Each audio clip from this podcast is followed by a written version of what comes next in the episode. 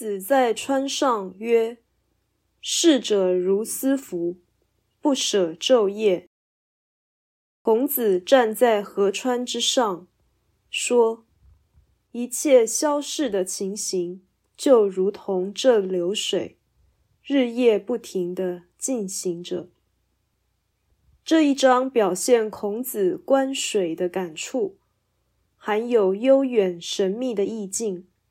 但没有明确的义理。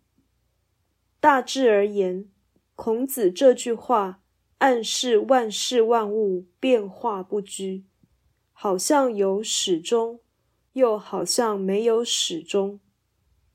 不论如何，人应该思索宇宙真相与生命价值，不可以随波逐流的活下去。